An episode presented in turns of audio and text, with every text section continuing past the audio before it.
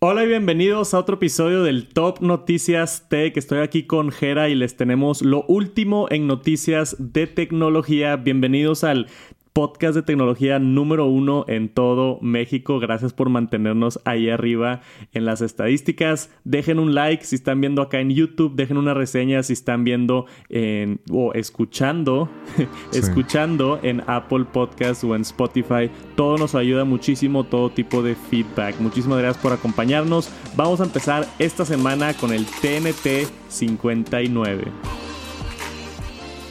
Y primero que nada, vamos a hablar de WhatsApp. Tenemos noticias importantes de WhatsApp, YouTube y Facebook, varias funcionalidades nuevas. Empezando aquí con WhatsApp, ahora tenemos acá esta nota de, de 9 to 5 Mac mencionando WhatsApp para iOS. Ahora te va a dejar pausar un mensaje de voz antes de concluirlo y mandarlo por completo, ¿no? Entonces, esto es tipiquísimo y se ha podido en otras plataformas como Telegram, ¿no? Sí, creo que sí. Digo, yo creo que lo importante es, este, no sé, muchas veces nos pasa que estamos mandando un mensaje de voz y llega el punto en el que te quedas de que, ¿qué digo, qué digo, qué digo? Y estás nada más ahí haciendo tiempo. Entonces, ese tiempo, vámonos, pausa y cuando tengas algo que decir, le vuelves a poner. Sí, ah, bueno, a mí me sucede mucho, seguramente a muchos de ustedes también, que, que estás mandando un mensaje y a la mitad ya llevas como un minuto del mensaje de voz y luego te equivocas o se te olvida qué decir y tienes que volver a empezar todo el mensaje de voz y tienes que actuar otra vez como que la risa y todo de que ah, y ya se escucha como que más falso. entonces esto te permite ponerle pausa. Entonces estás tú grabando un mensaje de voz, hey, te estaba platicando, se te olvidó qué decir, le picas pausa, piensas en lo que quieres decir le picas continuar, sigues grabando el mensaje de voz y se manda todo como uno. Ya no hay necesidad de volver a empezar desde cero, ¿no? No suena como una función muy grande, pero al menos yo mando muchísimos mensajes de voz y estoy seguro que voy a aprovechar mucho esto. Sí, digo, obviamente nos van a decir de que, oye, posiblemente pues manda la primera parte y córtale, ¿verdad? Digo, pues puedes mandar varios, pero yo creo que no sé, hay veces que, que sí te quedas hablando y te quedas hablando, pero quieres mandar en un mensaje, quieres mandar todo y bueno, pues esperemos que, digo, viene la, viene la nueva función y digo, yo creo que siempre WhatsApp implementa nuevas funciones y no sé si sea que la sacan muy pronto la noticia de la función o se tarda demasiado en implementarla. Porque... Sí, a veces sucede. O sea, yo estoy viendo aquí en el, en el artículo de cuando lo, leí. Está en beta ahorita, pero el beta de WhatsApp funciona bien extraño. Como dices, hay veces que, que luego, luego y hay veces que se tardan de que un mes en que salga.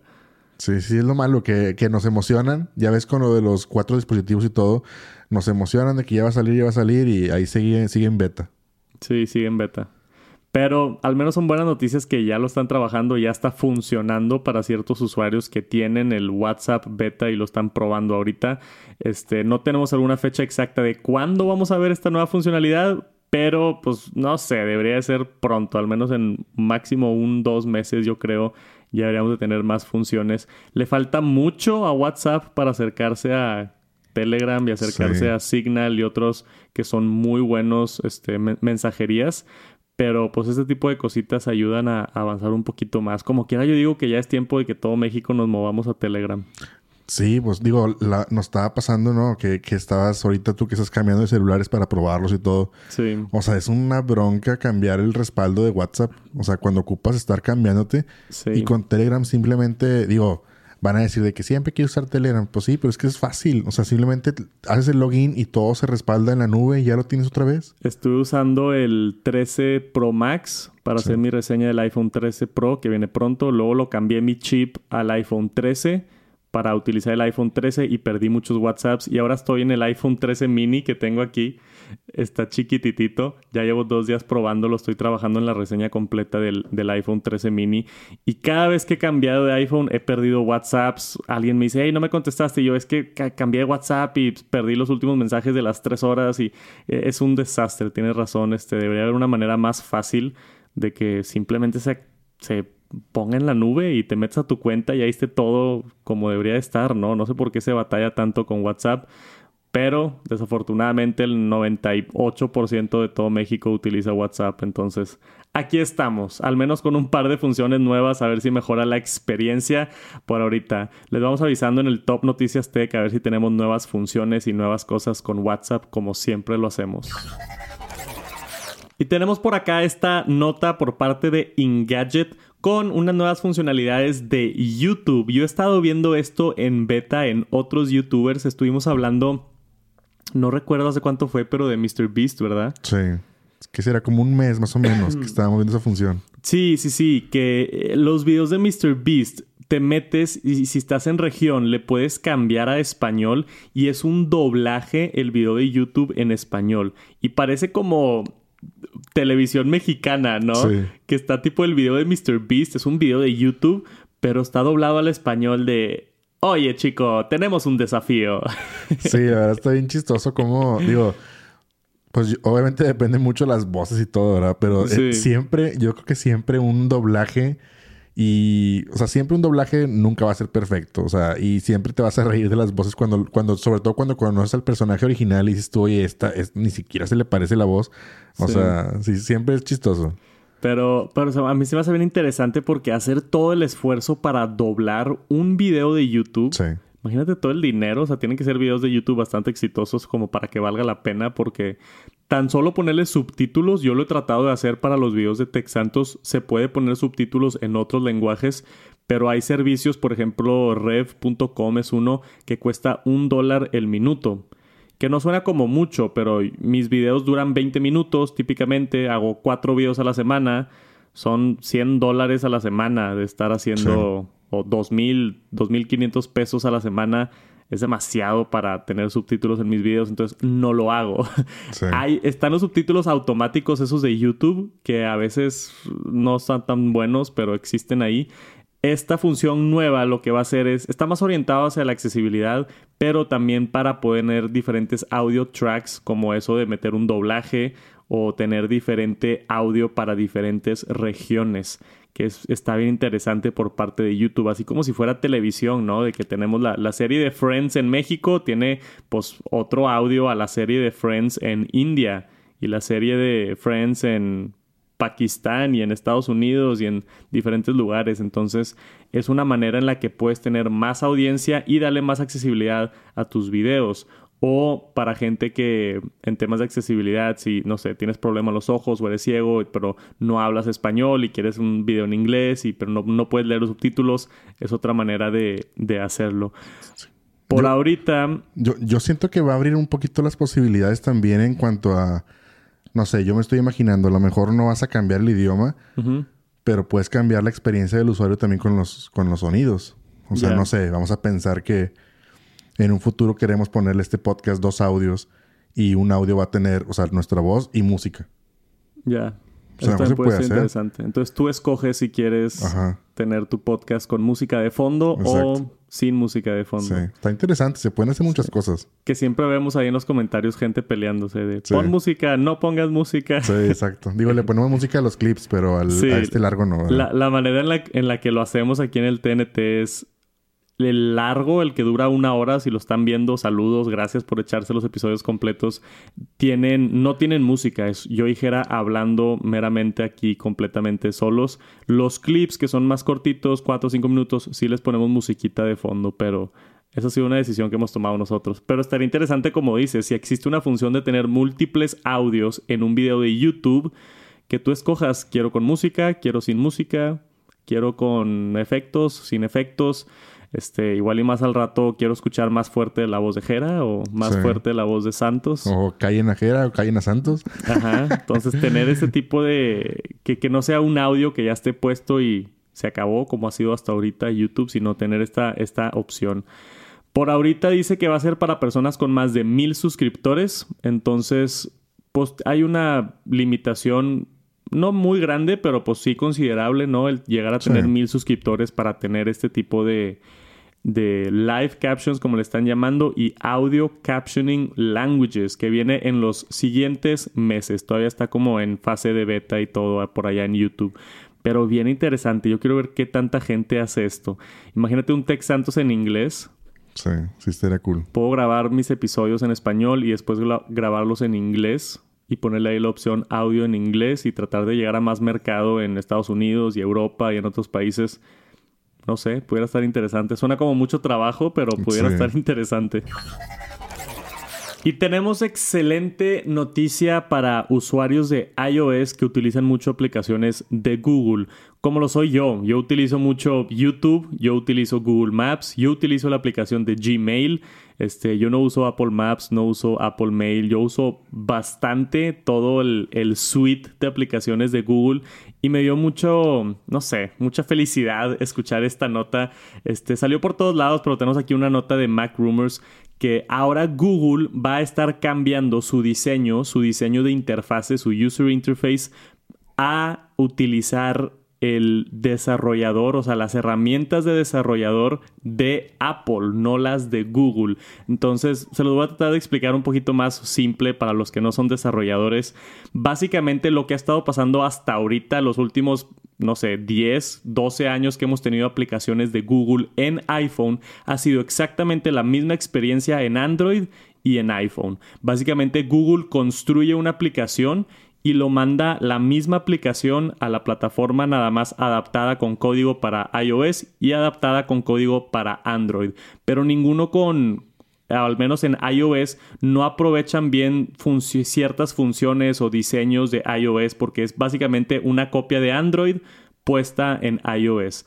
Entonces lo que está sucediendo ahora, y esto dio la explicación Jeff Ver Cohen, que es Google's eh, Chief Designer for Apple Platforms. Ahí estuvo ahí en una entrevista y en, y en, Twitter diciendo que no habían cambiado a utilizar las herramientas de Apple porque no les gustaba las herramientas de Apple y pensaban que no era suficiente para sus aplicaciones, pero que desde iOS 14 ya han avanzado muchísimo y ya hay mucho más flexibilidad en las aplicaciones de Apple y otras cosas que ya están listos para empezar a desarrollar específicamente para el iPhone, para iOS. Entonces, todas las aplicaciones de Google, todas estas que vemos aquí arriba, que pues, son muchísimas, Google Drive, YouTube, Google Maps, Gmail, Google Photos, van a estar cambiando un poquito su diseño para aprovechar mejor la plataforma de Apple. Entonces, ¿qué, qué, qué va a significar esto? Pues se van a sentir más fluidas las aplicaciones porque van a estar hechas nativamente para iPhone en vez de ser básicamente una copia. ¿Te, te emociona esto, Jera, o no? Pues sí, yo lo que más uso es este Gmail, uso muy poquito. Este, YouTube, pues sí. Eh, mapas, no se diga. Entonces, yo creo que sí es algo que, que pues cualquier cambio que se asemeje más a iOS, yo creo que es bueno. O sea, digo, tú lo vas a usar más y vas a sentir más el cambio, pero yo creo que es bueno. O sea, va a estar padre que, que se esté asemejando un poquito también este pues en cuestión de diseño y pues obviamente también las entrañas y pues digamos el desarrollo de la aplicación, pues qué mejor, ¿verdad? Que funcione más fluido. Sí, tenía Google lo que llama Material Design, su, su, su interfase de usuario que querían como que, que, sea la misma experiencia en computadoras, en Android, en iOS, o sea, en todas las diferentes plataformas. Por eso así lo tienen ahorita, no es igual en todas las plataformas pero ya tomaron esta decisión de desarrollar específicamente para plataformas de Apple. Y dice ahí este, este cuate, el, jefe de productos de Apple en Google, que va a mejorar mucho la, experiencia, ya que estén como que completamente hecho para, para iPhone. Yo estoy bien emocionado. Yo uso Gmail todos los días, Google Maps todos los días, YouTube todos los días, Google Drive también bastante.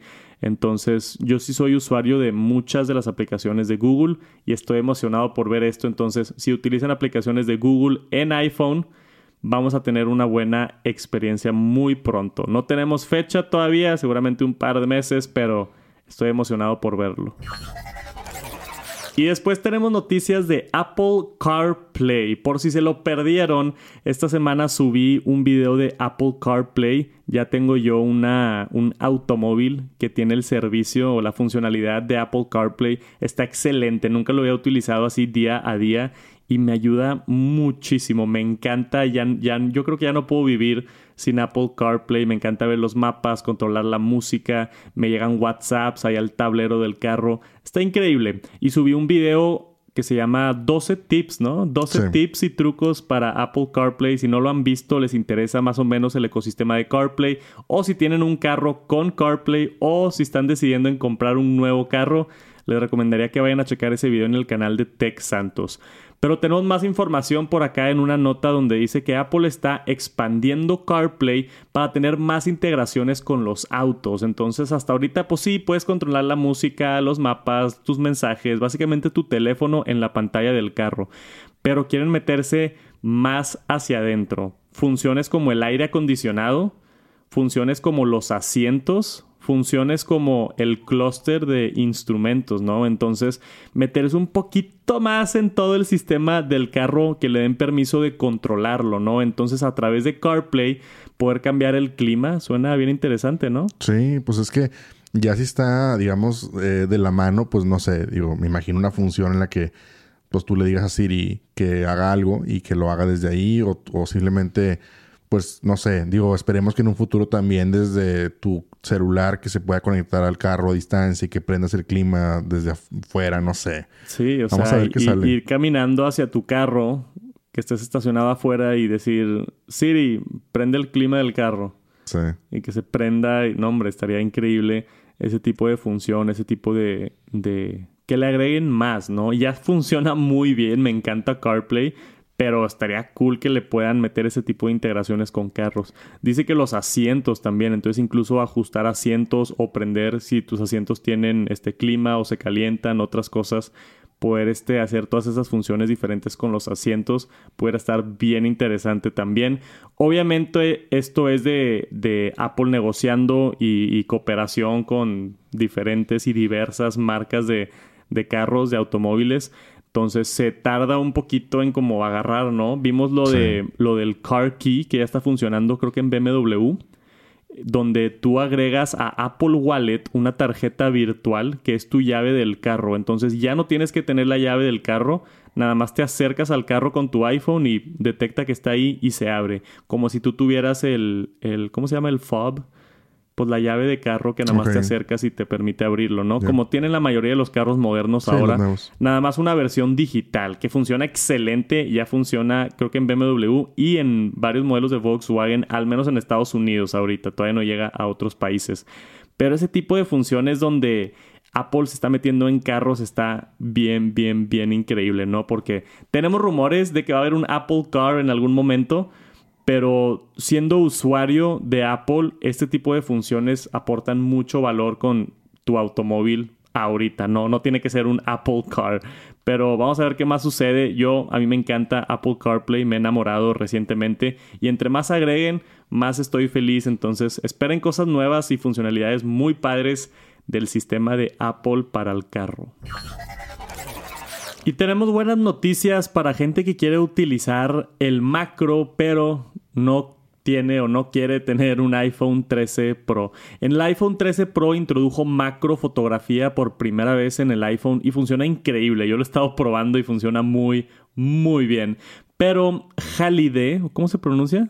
Pues no sé, yo creo que sí. Halide. No sé. Esta aplicación de fotografía, que es bastante famosa como para tomar fotografías profesionales, te da más granularidad y te deja cambiar más ajustes, ¿no? ¿Qué, ¿Cómo funciona la app? Sí, pues te da un poquito más de, ajustes manuales. Digo, yo, yo la tengo ya desde, hace rato. Es con la que tomo fotos cuando quiero así un poquito más de, pues de manejo, ¿no? De que manual, este, exposición, un poquito más de calidad, archivos RAW y todo eso. Es la que estoy usando. Y ahorita, justo con este artículo, estábamos checando ahorita la, funcionalidad de esta nueva de macro. Y está muy interesante. Este, ahorita me decías que viene por ahí en el abajo en el artículo que también a los, o sea, a los que no tienen iPhone 13, pues obviamente te da la función macro, pero a los que tenemos el iPhone 13, pues te da un poquito más. ¿No? Entonces, este, pues está muy interesante, digo. Sí, así eh, es interesante ver cómo aplicaciones de fotografía te permiten más funciones que las propias aplicaciones nativas del teléfono, ¿no? Por eso existen. También está la de Filmic Pro. Sí, para video. Que ya te deja grabar video ProRes en los iPhone 13, donde la aplicación de Apple todavía no sale la actualización de ProRes. Entonces son funciones que todavía no tiene ni siquiera el iPhone, pero tienen estas aplicaciones, ¿no? Y lo hacen a través de sistemas inteligentes y de, análisis y años de estar haciendo fotografías y cosas, pero si quieren intentar macrofotografía y no tienen un iPhone 13, esto funciona desde el iPhone 8 en adelante, donde te, te permite acercarte muchísimo a, objetos o a personas para tomar fotografías. Lo pueden checar, es una aplicación de paga, desafortunadamente. No sé si tienen ahí una, una versión gratuita. Puede que sí tengan como un trial. Fíjate, no me acuerdo. Yo creo que sí, pero pues viene ahí la suscripción. Creo que te puedes suscribir este por menos tiempo y, ya. O sea, como que la pruebas, ¿verdad? Y si no, pues no. Pero esto que estamos viendo por acá es una fotografía macro que no es del iPhone 13 Pro, es de un iPhone 12 que no tiene la función de macro y aún así se puede ver el detalle muy cerquita de esta planta, ¿no? Entonces parece tener buenos resultados. Lo que hace es utilizar inteligencia artificial para hacer como que más detalles, darle un poquito de, sharpen, como le llaman en inglés, y, y poder enfocarlo a la mínima distancia, escoge de manera inteligente el lente que tenga la distancia de menos, de menos este, para enfocar y toma la fotografía. Entonces, si, si, les interesa, es una buena manera de tener macrofotografía y otras funciones, porque no es todo lo que hace la aplicación, ¿no? Sino también puede tomar, este, aprovechar otras funciones de la aplicación Halide. Halide. Halide. Nadie sabe cómo se pronuncia, pero... Bueno, pues, ahí, está el nombre en la nota. Ahí los que están en YouTube, ahí pueden ver el nombre y... Aquí lo pueden ver si les interesa. Es un dato bastante curioso y espero a alguien le saque provecho. Y tenemos una nueva función para usuarios de AirPods Pro. Salió una actualización de AirPods. Me encanta que tenemos actualizaciones de audífonos ahora, ¿no? Eso, es, algo reciente. Este, y más cuando agregan funciones nuevas. Entonces tenemos algo nuevo que se llama Conversation Boost que eh, lo explicaron básicamente en WWDC, yo recuerdo cuando lo estaban hablando, que usan diferentes este, algoritmos y detección de ruido y cancelación de ruido con los AirPods Pro para aumentar las frecuencias de la voz humana y disminuir todas las otras frecuencias, ¿no? Entonces lo que hace el sistema inteligente es si tienes problemas para escuchar a alguien o, si tienes problemas en el oído o si eres una persona de la tercera edad y no escuchas bien las pláticas, puedes prender esta función de Conversation Boost y básicamente vas a escuchar mejor todas las conversaciones, ¿no? Así como dice el nombre. Entonces, esta nota nos explica un poquito de cómo funciona y cómo prenderlo. Entonces, la manera en la que tú lo haces, tenemos aquí los ajustes, si es que lo quieren probar ustedes, si es que tienen AirPods Pro, te vas a las secciones de los ajustes principalmente teniendo los AirPods Pro conectados, te vas a la, a la sección de ajustes general, le das en, en, sobre, te vas hasta AirPods y luego tenemos ahí este, el firmware version, que ahí es donde puedes como que actualizar los AirPods si es que no lo han hecho todavía. Y ya después de que estén actualizados, te vas a los ajustes, accesibilidad, esto está dentro de la pestaña de accesibilidad, te vas a audiovisual, te vas a audífonos, este, accommodations, no sé cómo se llama en español, seguramente se va a llamar algo por ahí con audífonos. Y a mero abajo tenemos en modo de transparencia, entras al modo de transparencia y ahí adentro hay un nuevo ajuste que va a decir este Conversation Boost, que otra vez no sé cómo se llame en español. Lo puedo probar y luego les aviso exactamente cómo se llama en español, pero una función interesante para los AirPods Pro. ¿Qué opinas, Jara? Pues está padre. Yo creo que pues hay, siempre pues adultos mayores que ocupan a lo mejor un poquito, no están así como que 100% sordos, pero están un poquito de ayuda.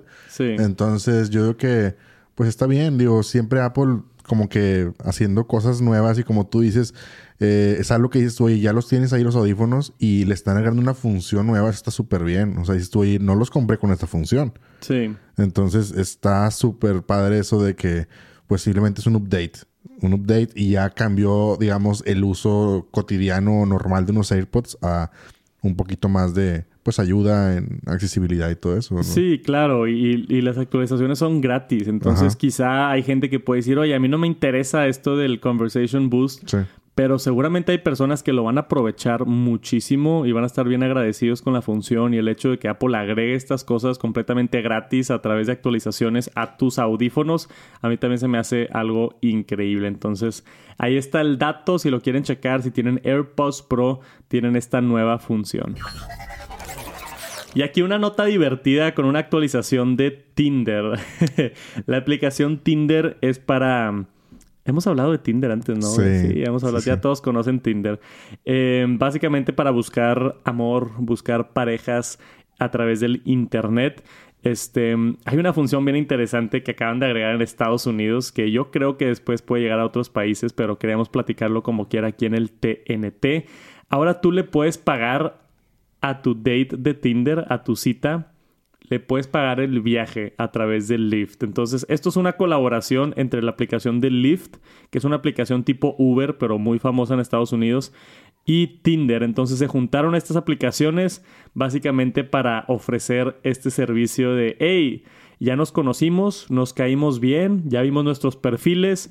El paso que sigue es ir a una cita. Te invito al cine, te invito a cenar, te invito a un parque, a caminar o algo y déjame yo te pago el ride, ¿no? Déjame yo te pago el taxi y a través de la aplicación de la misma aplicación de Tinder le mandas un un lift a tu pareja. ¿Qué opinas? Sí, pues está bien. Digo, ya no hay excusa, ¿no? De que te diga ahí la chica o el chico de que, oye, no te, es que no tengo cómo llegar o no tengo dinero para moverme. Oye, ya no hay excusa. Ya le mandas el lift y listo. Y listo. Imagínate no, yo, yo, ya tengo cinco años, ya estoy casado con Viviana. Este, para mí estas cosas ya no me tocaron, pero a mí tampoco, ¿eh? las tecnologías de, de poder, no sé, buscar citas en internet cada vez se ponen más interesantes. Sí, digo, ahí alguien si la llega a probar ahí nos, nos dice cómo funciona. A ver qué tal. A ver si le, le pagan el ride a alguien.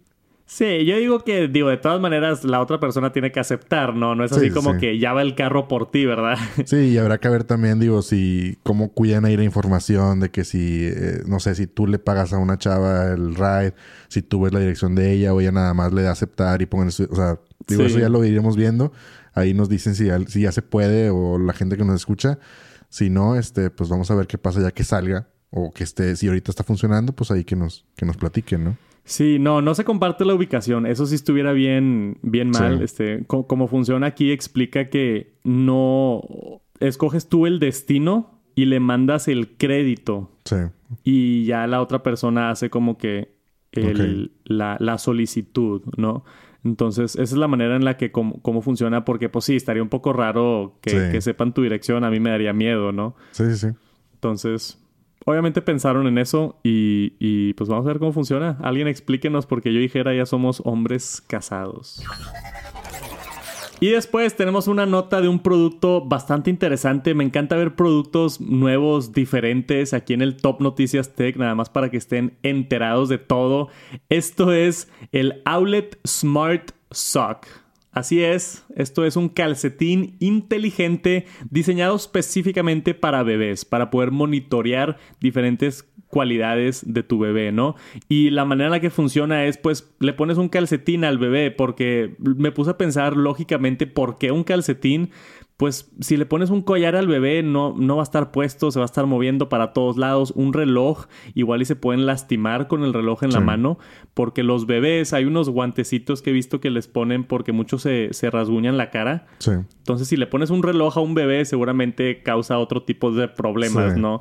Entonces yo creo que la solución más óptima para poder ponerle un wearable a un bebé fue un calcetín que se me hizo bastante, bastante, bastante genia la idea. Tenemos por acá una nota de Engadget. Esta es la versión 2 aparte. Esta es la actualización del Outlet Smart Sock. Es la primera vez que yo lo veo.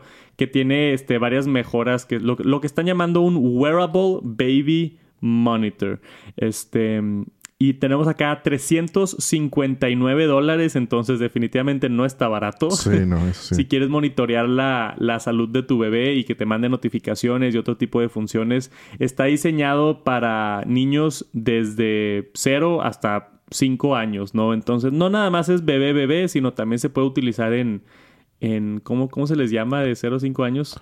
Pues- Tod- toddlers. Sí, pues digo, ya son niños más, más grandes, digo. Yo creo que siempre es importante ahí que, pues, cuidar la salud de nuestros hijos, ¿no? Y de estarlos monitoreando muchas veces, sobre todo papás primerizos, de que, oye, es que lo siento raro el niño, o pesa menos, o está durmiendo, y así. Entonces, Sí. digo, ahí veíamos en la nota que tiene, pues, monitorear el sueño y monitorear su ritmo cardíaco y... Sí, acá Digo- abajo tenemos unas gráficas de más o menos la información que te da. Cuánto tiempo estuvo despierto, cuánto tiempo Exacto. estuvo dormido.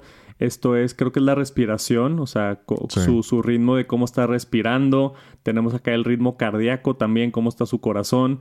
Seguramente necesitas algo de información de qué es lo normal para un bebé, ¿verdad? Sí, Porque ha de ser diferente a, de- a un adulto. Entonces tú puedes ver aquí 101 y dices, oye, pues está bastante acelerado el corazón, pero puede que sea normal para un bebé. De igual manera con la respiración, ¿no? Entonces es, es nada más, yo creo que tranquilidad, ¿no? Para decir de que, ah, déjame checar la app. Sí. Todo parece estar en orden. o checar cuánto durmió. Porque hay veces que, digo, yo no soy papá, igual y tú me dices más, pero tu hijo está todo el día quedándose dormido mientras come. Sí. Es como que, ¿por qué? Sí, no, y sobre todo, digo, este, a mí me pasa con mi hijo, el más grande, que tiene ya siete años, y luego de repente se levanta en la noche o en la madrugada y dice, hasta nos manda un mensaje así por Facebook Kids, por este Messenger Kids, de que Ajá. mamá, este, no puedo dormir, de que a las 3 de la mañana, obviamente se durmió, pero ni cuenta se dio. ya. Entonces te quedas tú de que, a ver, ¿se habrá dormido o no? O sea, o se digo, quedó despierto se a las quedó 3 de la despierto. mañana. Digo, sabemos nosotros que sí se durmió, pero él piensa que no durmió. O sea, siente como si hubiera dormido una siesta de 10 minutos, pero durmió 4 o 5 horas. Yo no sabía que había Messenger Kids. Sí, hay Messenger Kids. No sabía. Que, digo, tienes restringido el acceso y tienes que darle acceso y tú puedes tener la app y todo. Pues de hecho me ha marcado aquí, nunca te has dado cuenta. No. Que me marca de repente, papi, ah, no sé qué. sí, sí, sí, he visto que te marca, pero no sabía que era Messenger Kids. Sí, es especial. ¿Y qué tiene él? ¿Tiene un iPhone? No, no, tienen el iPad. Ah, en el el iPad. iPad. Ah, ya, ok, Sí, sí, ok. sí. O sea, tiene su iPad y ahí te marca a través de Messenger Sí. Kids. Qué curioso. No sabía. Espero no estar en ese mundo pronto de hijos. este. Y a cámara abajo del sistema tenemos algo de la competencia. Aparentemente hay competencia en wearables para bebés. Hay otro que se llama Nanit. Hay otro que se llama Breathing Water. Que es un tipo de ropa que le ponen para monitorear la respiración al bebé. Entonces, esto es todo un sistema de tecnología que yo no tenía idea Sí. idea que existía. Pero está bien interesante. Si les interesa, si tienen algo de, de bebés, pudiera estar interesante que le echen el ojo al Outlet Smart Sock. Y noticias grandes para TikTok. Ya no va a estar en la pantalla chica, viene TikTok a la pantalla grande. Se anunció recientemente que ahora va a haber una aplicación de TikTok disponible en televisiones LG. Y he visto este tipo de tendencia en el mercado. No falta mucho para que lo veamos también en Samsung, televisiones de Samsung, de Hisense, de Sony, de otras marcas. Pero aparentemente esta es la nota grande porque es la primera televisión que va a tener su aplicación dedicada de TikTok. Entonces, por si no fuera suficiente pasarte horas y horas deslizando el dedo viendo TikToks chistosos y TikToks estúpidos, este, ahora lo puedes hacer en la tele grande. Viene para, para las aplicaciones, dice que ya va a lanzar en el... ¿Dónde? En Francia, en Alemania y en el Reino Unido. Y pronto seguramente va a venir a más países también. Pero esto ya va a funcionar para teles de LG de 2020 en adelante. Entonces, si tienes una 2020, 2021, supuestamente ya debería de, de estar disponible la, la aplicación. Este. Yo no sé si quiero TikTok en la tele. ¿No? Si no, no lo consumen en el teléfono. O sea, como que... No sé, ¿tú lo quisieras? ¿Consumirías TikTok en la televisión? No, la verdad no. Yo, yo me estreso cuando entro a TikTok y pasa una hora y me di cuenta que gasté mi tiempo. Sí. me, no sé, me, me causa algo de estrés. Entonces prefiero no verlo en la televisión. Para mí la televisión sigue siendo, me voy a sentar a ver un episodio de media hora de algo, ¿no? Sí. O sea, me voy a sentar a ver un episodio de Ted Lasso, lo estuve viendo ayer, me encanta esa serie. O me voy a sentar a ver todas las cosas nuevas de iOS con Tex Santos, En el TNT. que dura 40 minutos. para mí es para contenido más largo la televisión. O sea, Sí. si, si yo me siento a ver la televisión, tiene que ser algo de, no sé, más de 15 minutos. Estar viendo videos de 30 segundos en la televisión, no sé, no se me hace óptimo. Aparte, yo una vez como que lo estuve probando puedes hacer AirPlay ya a la mayoría de las televisiones. Sí. Entonces, tener una aplicación dedicada, pues no es necesario tampoco. Si en verdad quieres ver TikTok en la tele, puedes hacer AirPlay, mostrar tu iPhone o tu Android en la televisión y ver TikTok en la tele. No está tan complicado, ya existe la tecnología para hacerlo. A mí lo que me interesa de la nota es lo que está haciendo TikTok. O sea, TikTok tuvo que desarrollar esta aplicación. Seguramente le están metiendo más dinero a expander su marca eh, eh, así como lo hace YouTube, que tiene su aplicación para... YouTube tiene aplicaciones en, no nada más en tele, sino tiene aplicaciones en Amazon Alexa, por ejemplo, el Echo Show tiene su aplicación de YouTube, eh, en otros dispositivos interesantes y diferentes, ya vemos YouTube en todos lados, entonces quizá TikTok está sintiendo algo de la presión de querer crecer o querer estar en más plataformas y le está entrando ahora al mercado de las televisiones, pero concuerdo contigo, a mí no me emociona nada esta noticia. Este no está disponible en México todavía, pero seguramente va a estar más adelante, ¿no? Y, ya veremos qué sucede. TikTok en la televisión viene pronto, así que tengan cuidado. Y tenemos dos funciones nuevas por parte de Facebook. Por supuesto que tuvimos el desastre la semana pasada de Facebook, que se cayó WhatsApp, Instagram y todo esto. Pero regresaron con todo. Acaban de anunciar un par de funcionalidades nuevas. Yo creo que así como para distraer un poquito la noticia también, tal vez. Pero son, son noticias buenas. Tenemos por acá, primero que nada, hay Facebook Gaming ha crecido muchísimo este año. O sea, ya está ahí arriba compitiéndole a Twitch y a YouTube. Eh, hay mucha gente en Facebook Gaming. Se llevaron a muchos creadores porque empezaron a pagar este a, streamers y otras cosas. Entonces yo conozco mucha gente que está en Facebook Gaming nada más porque pues les ofrecieron algo de incentivos y se jalan muchísima gente y hay, hay mucha gente en Facebook Gaming.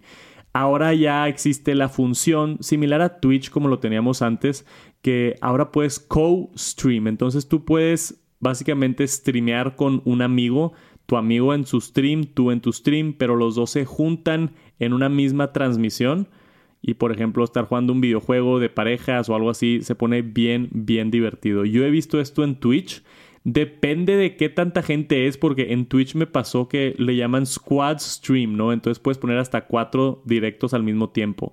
Pero se empieza a hacer un desastre, ¿no? Porque cada quien tiene su audio y, están hablando muchas personas y te empiezas a confundir y no, no, no está tan tan divertido, pero creo que con dos personas es suficiente. Si están jugando el mismo juego, supuestamente se debería sincronizar como que el audio del videojuego y ya nada más estás escuchando como que sus dos voces reaccionando o platicando o hablando de estrategia del juego o otras cosas, pero es una manera interesante de poder ver a dos de tus creadores favoritos al mismo tiempo, porque hay muchas veces, y a mí me ha pasado, yo veo muchos streams en Twitch y en YouTube y quiero ver el directo de alguien, pero también quiero ver el directo de la persona con la que está jugando. Exacto.